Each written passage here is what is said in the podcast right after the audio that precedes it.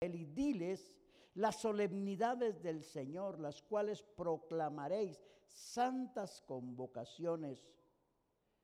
Estas serán mis solemnidades. La Biblia Jubileo 2000 lo dice así, habla a los hijos de Israel y diles las fiestas del Señor, a las cuales haréis convocación general de todo el pueblo. Estas serán mis fiestas, que es una convocación general. Todos. No es la fiesta y con todo el respeto que me merece, no es las fiestas de, del Señor del cacahuate, así se le llama, ¿no? o ¿qué? el niño cacahuate, así se llama. Yo no lo conozco, no tengo el placer, pero hacen unas fiestas. No es la fiesta a San Miguel Arcángel, no. No es la fiesta del 12 de diciembre, no. Esas fiestas yo no sé, o sí sé quién las mandó, pero las fiestas que yo le estoy mencionando, es el Señor Jehová de los ejércitos, el que nos mandó que le celebraran. ¿Quiénes? Los hijos. Y aquí habemos muchos hijos. Aleluya. Ah, entonces, esto es las fiestas al Señor. Vamos a celebrar fiesta y que el Señor se haga responsable de lo que Él menciona en su palabra. Y voy a leer algunos versos que en ocasiones es complicado hablar, pero ya oré toda la mañana y le pedí al Señor que eliminara ese demonio, ese demonio llamado Mamón, que muchos todavía, que ya no están aquí, aleluya, eh, sigue siendo su Dios. ¿Quién no conoce quién es Mamón? Levante su mano con todo respeto. Yo quiero enseñarle hoy. ¿Quién no sabe quién es Mamón? Con todo respeto, dígalo. Yo no sé, pastor. Ahí está Rosy, gracias Rosy. Ahí está su primo de Chullita, mi carnal Leo. ¿Quién más? Aquí está mi otro carnal, el guapo, te rayaste con él, en serio. Laverito tampoco. Después de que sepan quién es el mamón, wow, van a empezar a diezmar con orden. Mamón es el dios del dinero, así se le conoce. Es el dios del dinero y se le llama mamón. Es en serio, ¿eh? Es en serio. Mamón. Ahora dile, dile al que levantó la mano, ¿alguna duda ahora? Así se llama, Rosita. Mamón. Es el dios del dinero.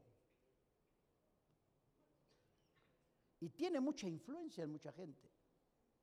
No lo deja ser libre. Van a comer y ya van tres de sus hijos y mejor yo les traigo, dicen. Y luego cuando son como los de los García, ¿verdad? que en su momento los de nosotros que tuvimos, ¿no? Eran pequeños y crecieron y, comen, que parece que nos tienen coraje, ¿verdad? Por eso los García, vamos a cenar, yo les traigo. ¿Me traes esto? No, yo ya sé lo que te traigo. Y todos felices, ¿no? Imagínense invitar a la brama a comer o a cenar. Eso es complicado. Ese es el Dios del dinero, Dios mamón. Bueno, el Dios mamón nos hace creer que entre más guardes, entre no gastes, pues más te va a durar. A una persona que venía o viene aquí dice que iba a recibir una tanda, no recuerdo cuánto era, y ella dijo, no, o él dijo, cuando yo la reciba la voy a dar toda. Así dijo Alejandro. Y cuando recibió la lana, ¿qué cree que le pasó? Se le metió el espíritu de, de la mujer de los hechos, de Zafira. Se les apareció Mamón y a la hora de darlos Alejandro, ay, no es mucho. y que lo vuelve a guardar en el horno y que llegan a hacer pastel y que se quema. Es en serio. Es en serio. Entonces, uno de los, una de las situaciones que se celebran en la fiesta, y anote los versos, Deuteronomio 16, 16, dice, ninguno se presentará delante de Jehová con las manos vacías. Nadie se presentará con las manos, con las manos, cada uno con la ofrenda de su mano, conforme a la bendición que el Señor tu Dios te hubiera dado. No es un asunto de nadie. Es una fiesta que celebramos y honramos a nuestro Dios. Y dice el libro de Moisés que no vengamos con las manos. Ahora, este es un protocolo. Se llama honra. Lo hemos dicho, si usted va a ver al presidente de aquí o va a ver a cualquier otra autoridad, siempre se llega con algo en las manos. Nuestro presidente, si va a cualquier otra nación, tiene que llegar con un regalo simbólico de nuestro país. Así lo marcan los cánones. Y la Biblia nos ordena, nos manda, nos inquieta a que vengamos a la fiesta, pero no vengamos con las manos vacías. Ahora, cuando la palabra de Dios nos enseña que no vengamos con las manos vacías, ¿por qué cree usted que el Señor afirma, no te quiero con las manos vacías? Contésteme. ¿Perdón? Afirmativo porque ya nos bendijo. Denle un aplauso al Chabelo, porque ya nos bendijo. Porque ya nos bendijo. Ahora, Él pudiera pedirnos el 100, pero no es así. ¿Está conmigo? Ahora, la Biblia habla más de siembra y cosecha que de demonios e infierno. Los que hemos leído la Biblia vamos a encontrarnos con este detallito. La Biblia habla más de sembrar vero que de demonios e infiernos. La idea de dar ofrendas es completamente bíblico. Y la única finalidad que tiene la ofrenda, escuche esto, es desterrar de nuestros corazones el egoísmo y el amor. Y el amor.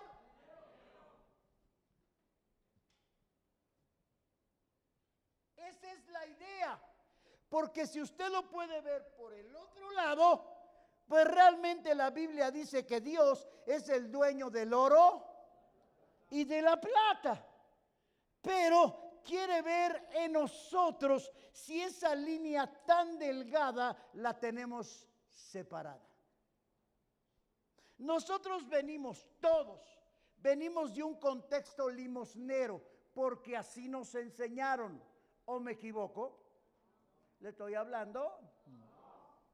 Así nos enseñaron, ¿verdad? A dar verito limosna.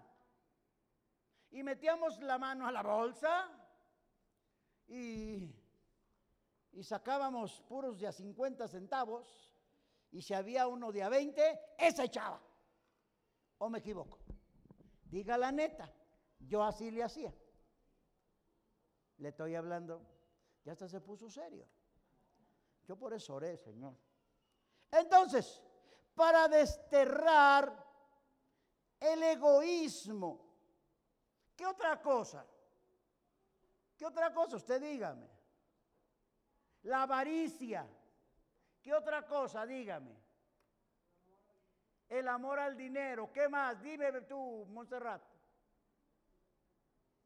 ¿Estamos aquí o no estamos?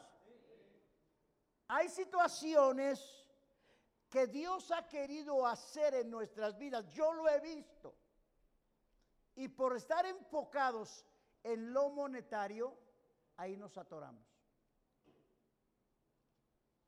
¿Está conmigo? Y eso está donde? En el corazón del hombre. Por eso la Biblia dice, engañoso es el corazón.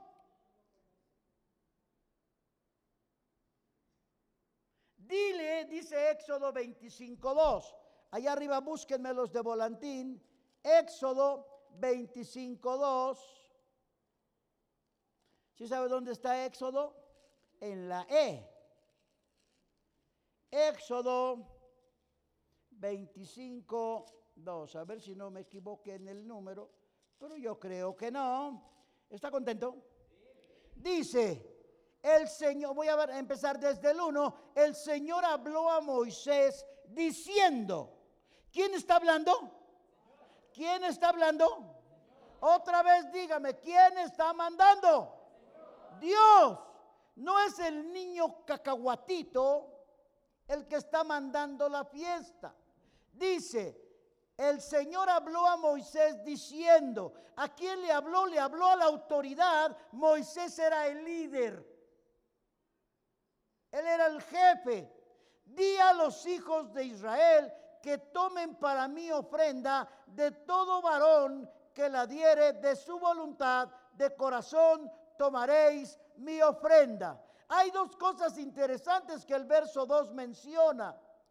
Es Dios hablando, dale un mensaje a los hijos y diles que tomen para mí ofrenda. Que tomen ofrenda de dónde. En ese entonces el, asunto era más de campo, ¿verdad? El borrego, el mejor borrego, eh, si era cebada, la mejor cebada, lo mejor, si era vino, el mejor vino, si era aceite, el mejor aceite. Y todo eso se preparaba con tiempo. Ahora, hay algo interesante aquí. El pueblo de Dios, los hijos de Dios, cuando iban a Jerusalén a las fiestas, luego duraban días para llegar hasta la tierra santa. Y yo me acordé de eso ahora que, fui a, que fuimos a predicar a Nayarit, ¿verdad, Chuyita? Mi me llevé a mi hija y yo nunca son, las mismas ocho horas de aquí hasta allá. Pues yo pensé que ya llevaba 15, Chuy. Y mi nieta iba. Acabábamos de salir de aquí. ¿Ya vamos a llegar? Hijo ya falta poquito. Y a los 10 minutos ya mero. Así me llevó todo el camino. Entonces imagínese usted a todos los niños que iban a Jerusalén con sus padres cargando aceite, cargando vino, cargando todas las ofrendas. Y en el camino, Chuy, ya vamos a llegar. Ya vamos a llegar. Ya vamos a llegar. Pero por encima de todo eso, ellos tenían que cumplir con una ordenanza dada del Señor a Moisés dile a los hijos de Israel que tomen ofrenda para mí de su voluntad. Hago énfasis aquí, de su. ¿Y qué es de su voluntad? De su voluntad. No es a fuerza. No es codicia. Dice, más adelante se lo digo, habla, dice, de su voluntad. Que no haya mezquinidad, que no haya codicia, que no sea como Ananías y Zafira. De su voluntad. ¿Y qué es de su voluntad? ¿Qué es de su voluntad? Pues de su voluntad, ¿no? Profundo. ¿Mande? Ahora, dice Gaby, lo que él pueda. La Biblia dice, se lo voy a leer ahorita, yo tengo que enseñar lo que dice la palabra de Dios. Sí, no es una limosna como tal, es una ofrenda. No es lo que usted le haya echado de hoy a mañana, no. Dice, ahorita, ahorita se lo leo, dice que conforme Dios a usted lo haya por aquí dijo bendecido. La Biblia dice, conforme Dios, Alejandro, te haya prosperado. Hay un equilibrio, ni más ni menos, conforme Dios te haya. De ahí parte la línea. Amigos míos judíos de la diáspora, ellos durante un año, después de la última celebración tienen su morral aparte y de todo lo que el Señor les da, ellos apartan. Los que pueden ir a llevarlos a Israel van y los que no, hay una cuenta especial donde se depositan las ofrendas. Es importante la ofrenda, claro que es relevante, porque ahí estamos pesando su corazón. ¿Está conmigo? ¿Sí o no? Ahora, todo tiene un seguimiento. La ofrenda tiene que ser de tu corazón, la ofrenda tiene que ser de tu pensamiento, la ofrenda tiene que ser de tu espíritu. La ofrenda es para el Señor. ¿Está conmigo? Y dice Mateo, si tú, si traes tu ofrenda al altar y allí te recuerdas que tu hermano tiene algo contra ti, deja allí tu ofrenda delante del altar y anda y reconcíliate, ponte en paz con él. ¿Qué dice que tenemos que hacer? No le escucho. ¿Qué dice que tenemos que hacer? Tenemos que estar en paz, ir a pedir perdón, ir a ponernos a cuentas. Y dice, entonces ven y presenta tu ofrenda. Es una ofrenda de amor, es una ofrenda de paz. Si yo tengo problemas con alguien, yo antes de traer mi ofrenda tengo que ir y ponerme en paz, pero para que esa ofrenda llegue al trono de la gracia. No es venir y aventar el dinero, no. Todo tiene un sentido. ¿Por qué vamos a, la razón por la cual vamos a ofrendar? Realmente estamos viviendo cosas grotescas ahora en nuestro México, nuestro gobierno, etcétera, etcétera. Las nuevas reformas que van, que son diabólicas en contra de nuestros hijos. ¿A dónde vamos a enviar esa ofrenda? La vamos a traer y vamos a orar para que todo eso sea disuelto en el ambiente espiritual está conmigo. No es dar por dar. Ahora, el asunto dice, cada uno dé como ha propuesto en su corazón, no con tristeza. ¿No qué? ¿No qué? No lo escucha. Hasta, vas a decir, no con tristeza.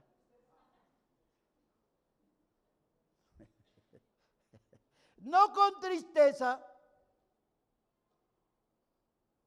Otra vez diga, no con tristeza. Ni porque tengo necesidad, pues voy a dar 20 para que me regresen 40. O voy a dar esto para que se cure mi hijo. Dios puede hacer lo que a él le plazca. Pero hay algo, ¿por qué dice no con tristeza? Porque dice la carta a los Corintios, porque Dios ama al que da con alegría. Dios ama al que da con alegría. No con tristeza, pues ahí va lo que traigo. No, mejor no lo dé. Me explico. Debemos de ofrendar con alegría, con gozo, así como Chuyita y su servidor, cuando llevamos nuestras ofrendas también con mi pastor, así lo hacemos y pudiéramos meterle unos dedazos, ¿verdad? Porque no sabe cuánto es ni cuánto tenemos que dar. No es una cuota, es, es el diezmo de la congregación. Pero hay de mí. Está conmigo. Voltea con el de al lado y dile, ay de ti. Ahora, ¿por qué con alegría? Porque cuando lo hacemos con alegría es porque tenemos fe, es porque amamos lo que hacemos, es porque nuestra confianza está en el Señor y no en la economía. Por eso la Biblia dice que Dios ama al que da con alegría. Y cuando yo lo hago con alegría, también dice la palabra de Dios que el que siembra escasamente, también segará escasamente. Y el que siembra generosamente, generosamente también va a generar. Dile al que está a tu lado, ¿estás agarrando la onda? Segunda de Corintios es lo que dice. Porque Dios ama al que da con alegría. ¿Está conmigo? Nuestras ofrendas tienen mucho que ver. De hecho, la Biblia nos enseña que el Señor Jesucristo estaba a un lado de las arcas de las ofrendas y dice que una señora echó todo lo, lo, que, lo poco que tenía y los que tenían más echaron lo que les sobraba. Pues el Señor Jesucristo termina diciendo, esta echó más que todo. Entonces yo me doy cuenta en este pasaje que Dios está considerando, está al pendiente de lo que usted ofrenda. Mi pastor dice que las ratas están en el púlpito, así dice seguido. ¿ah? Dice que las ratas más grandes son los pastores. así dice el Gelipe del Castillo. Ahora, hay algo interesante. Yo hago, yo ofrendo, yo diezmo, nosotros ayudamos, porque yo sé que mis ofrendas, cuando llevan ese carácter, el cual yo le estoy mencionando, dice la Biblia. Salmo 20. El Señor te oiga en el día de conflicto. El Señor te oiga en el día de conflicto. El nombre del Dios de Jacob. ¿Por qué Jacob? Te defienda y haga memoria de todas tus ofrendas y acepte tu holocausto. ¿Qué está diciendo la Biblia? Que el Señor te oiga y que el Señor te bendiga y haga memoria de tus, de tus, no le oigo de tus.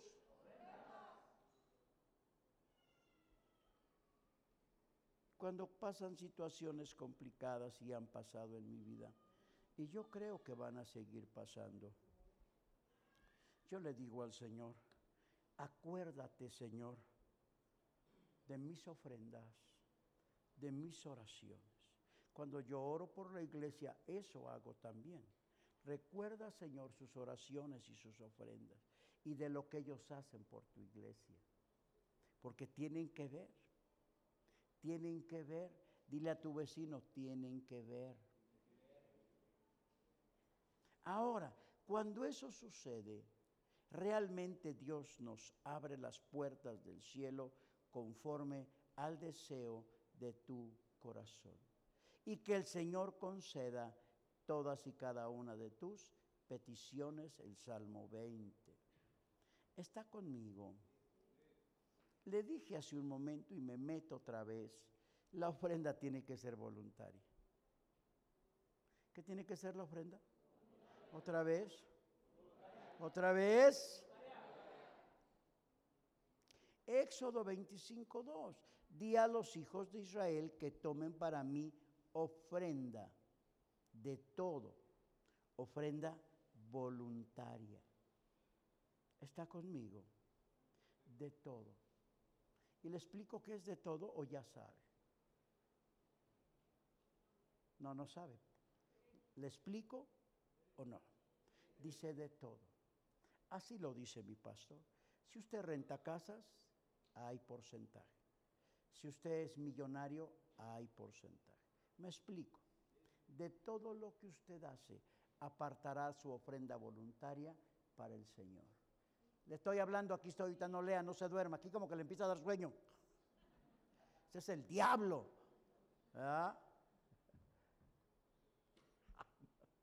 Ay, no. Que tomen para mí ofrenda voluntaria. El Señor no nos obliga a decir cuánto usted le tiene que dar. ¿Cuánto es el pacto? ¿Está conmigo? Dice que cada quien lo haga conforme ha dispuesto en su corazón y que cada quien lo haga conforme ha sido. Así es. Con alegría. Con alegría. Dile a tu vecino, ¿ya estás triste o qué? está hablando Chuy, Gaby. ya está triste, ¿verdad? Y luego, se le vio la cara. Hasta se le cayó el lente de lado. ¿Mandé? Sí, sí, ya ni caso te hizo, yo lo sé, yo me di cuenta desde aquí. ¿Está conmigo? Al final de cuentas, es mi palabra. Nadie se va a dar Nada más usted. Usted y Dios. ¿Sí? Yo lo voy a decidir. Ese es un pacto personal con Dios.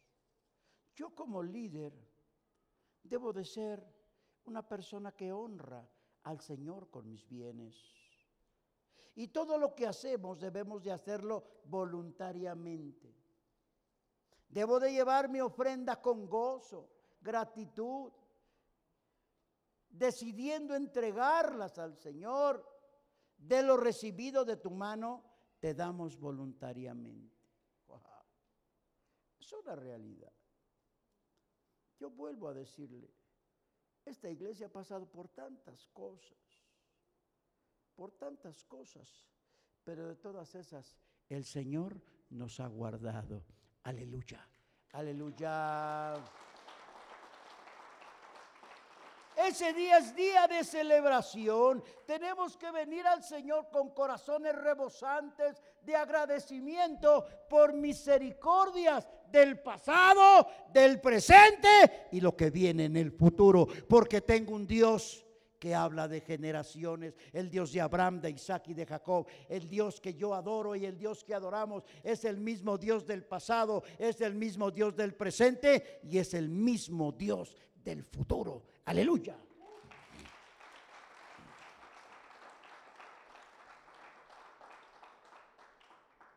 Yo tengo que agradecer mi aprecio por los beneficios de Dios, llevando mi ofrenda con gratitud. Nuestras ofrendas voluntarias, nuestras ofrendas de expiación, dice el Señor. Y la ofrenda debe ser de corazón. ¿De qué debe ser la ofrenda? Dice Mateo 6, 19, 21, no hagáis tesoros en la tierra donde la polilla y el orín corrompen, y en donde ladrones minan y hurtan, sino haceos tesoros en el cielo, donde ni la polilla ni el orín corrompen, y donde ladrones no minan ni hurtan, porque donde está vuestro tesoro, ¿está qué? David, el rey que nunca perdió una, ya sus últimos días como rey, antes de partir con el Señor, él mandó ofrenda al cielo. ¿Qué hizo David? ¿No le escucho qué hizo? Sacó oro, plata y todo lo que él tenía de su tesoro propio, dice la Biblia él ya para, antes de partir al cielo, él dio la ofrenda más grande que hasta el día de hoy, si todos los ricos millonarios del mundo se juntaran, no alcanzarían a dar la ofrenda que dio David. Ah, pero lo chido vino después porque también su pueblo dice que levantó una ofrenda más grande que la de él. Aleluya. ¿Está conmigo? ¿Dónde mandó la ofrenda David para construir el templo? Ahí. Ahí, ahí. Dios ha estado hablando a mi corazón acerca de, de algo, ya después se lo voy a hacer saber, quiero que el domingo me diga si es de Él o es mi emoción. ¿Está conmigo? Nuestra familia, nuestro hogar y toda nuestra vida depende del cielo. Ahora, ¿es posible dar ofrendas y no entregar el corazón a Dios? Pregunta para todos. ¿Es posible? ¿Es posible entregar ofrendas y no entregar el corazón a Dios? Sí, sí. Pero es imposible entregar el corazón a Dios sin que llevemos en él nuestras ofrendas. ¿Está conmigo o no está agarrando la onda?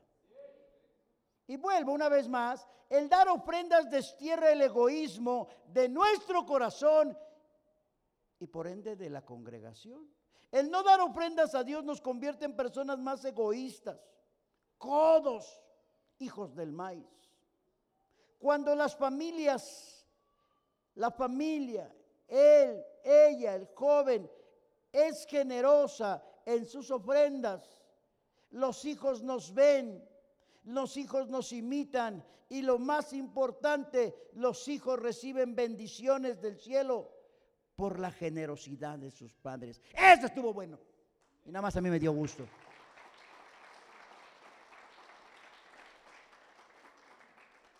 ¿Está conmigo? Dios no se queda con nada. Dios no se queda con. Dios no se queda con. Su oro, su plata, sus joyas, sus anillos, sus posesiones terrenales, lo más importante para usted. Cuando yo entiendo que todo es de Dios, escuche, mis dones, todo lo espiritual que yo tengo de parte de Dios por causa de ser obediente, son llevados a otra circunstancia y serán dedicados al que nos amó y nos dio o se dio primero por nosotros. Aleluya, aleluya. Dios realmente no ve cuánto pones, sino ve tu corazón y tu fidelidad. ¿Está conmigo? Un pastor amigo mío, estábamos comiendo y, y vi que sacó un bonche de dinero. Y yo dije, ¿qué ya nos vas a repartir o qué? Dice, no, es mi ofrenda. Es la más grande que traigo de mi vida. Y así nos la sacó a nosotros. Y le digo, ¿y por qué no le enseñas? ¿Para que nos animes? ¿O para qué? Al final de cuentas lo que Dios busca es su corazón. Y en ese momento yo percibí, se lo dije, es muy amigo mío, yo estoy percibiendo en tu corazón otra cosa. Después me llevó al baño y ahí se quebrantó y oramos juntos. ¿Sí está conmigo? Dios se agradó con esa señora que echó dos moneditas de cobre. Y Dios dijo, esta dio más. Pero ¿qué es lo que Dios estaba viendo, Charol? Los otros dieron más, pero Dios estaba viendo también su. Está conmigo. Al final de cuentas dice que cada quien dé conforme fue prosperado. Ninguno se presente con las manos vacías.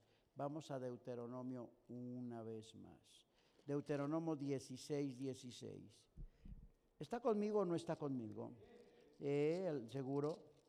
Deuteronomio 16, 16 dice, tres veces cada año aparecerá todo varón tuyo delante del Señor tu Dios en el lugar que él escogiere en la fiesta. Ahí menciona las tres, en la fiesta solemne de los panes sin levadura y en la fiesta solemne de las semanas y en la fiesta solemne de los. Y ninguno se presentará delante del Señor con las manos.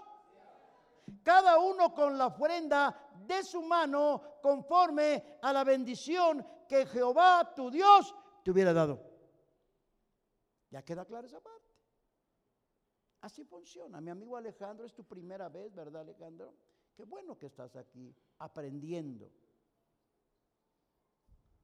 Conforme Dios nos ha prosperado. Así es Dios. Cada uno, usted, yo, vamos a ofrecer nuestra ofrenda en proporción a la bendición que el Eterno nuestro Dios nos haya dado. Y vuelvo una vez más, la ofrenda debe ser con alegría. ¿Con quién tiene que ser la ofrenda? Dile al que está a tu lado, ríete, mijo, ríete. Ríete. Dile, quítame tu cara, por favor. Dile, ya te estás jeteando. No, si hablar de dinero es, la paz que sobrepasa todo entendimiento. ay, ay, ay. Nuestras ofrendas, escuche esto, esto está fantástico.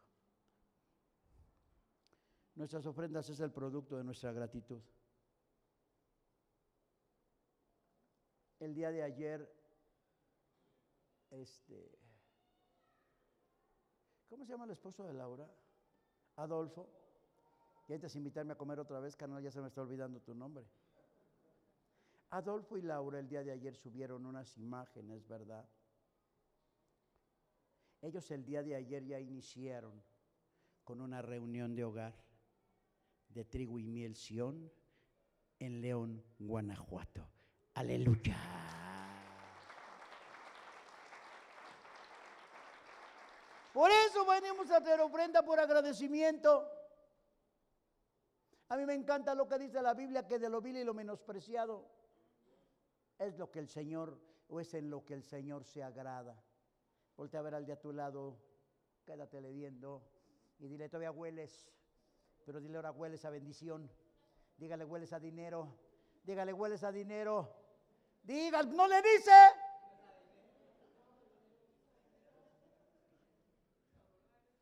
¿O no?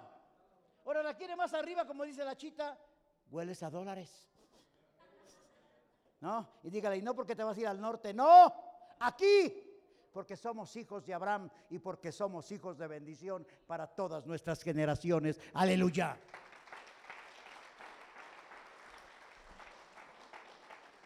Súbele, Moreno. Me quedan, ya acabé. Obrendamos por gratitud. Y nuestra gratitud se llama honra. Yo veo muchos aquí así como me veo yo. Quizás muchos ya estuviéramos muertos. Pero el Señor cambió el destino. Está conmigo. Muchos se enfermaron de COVID, ¿a poco no?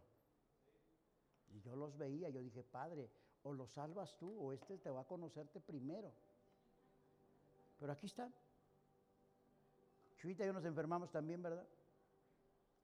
Ahí estábamos en la casa solitos, ella y yo. Nunca se nos quitó el hambre, ¿verdad que no? ¿Mandé? Vea, nunca se nos quitó el hambre, pero sabíamos que estábamos enfermos. Y fue la mano de Dios haciendo efecto en todo lo que nos tomábamos.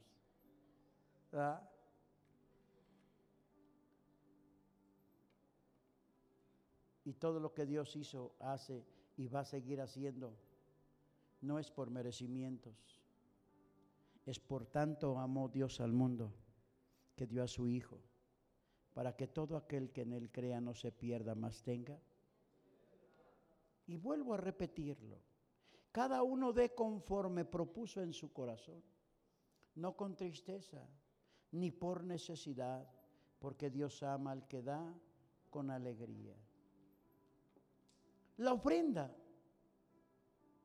tiene un significado de adoración a nuestro Dios. El ofrendar es un acto de adoración y como tal se tiene que hacer. Póngase de pie, por favor.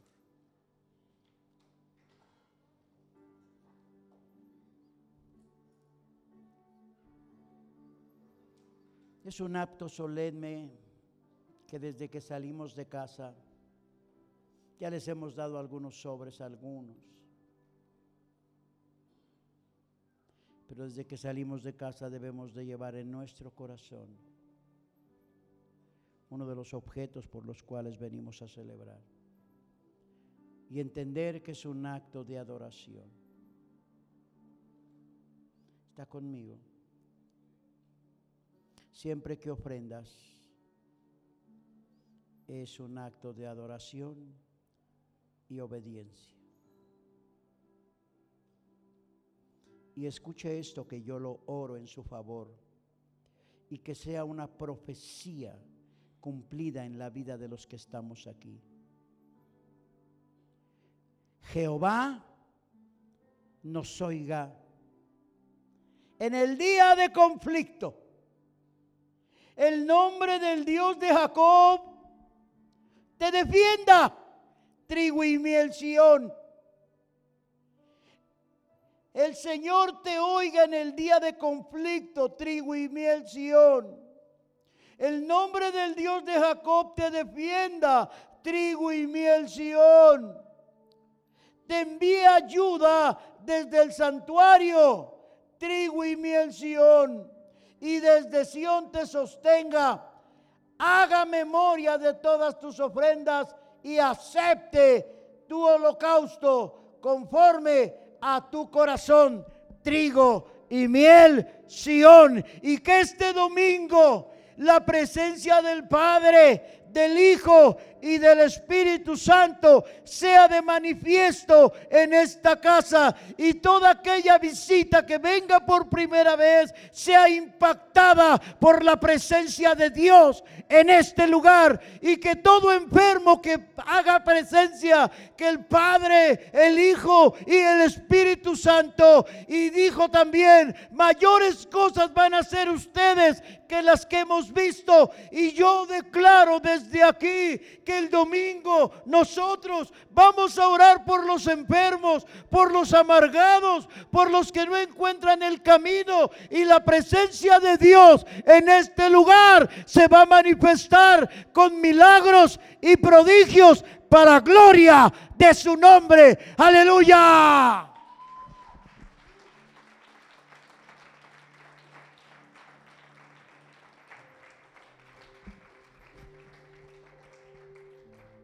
En el nombre del Padre, del Hijo y del Espíritu Santo, yo los bendigo. Y los cubro con la sangre del Cordero. Que el día de mañana sean blindados de cualquier engaño del diablo. Y que el que necesita fe, dice la Biblia, pídala.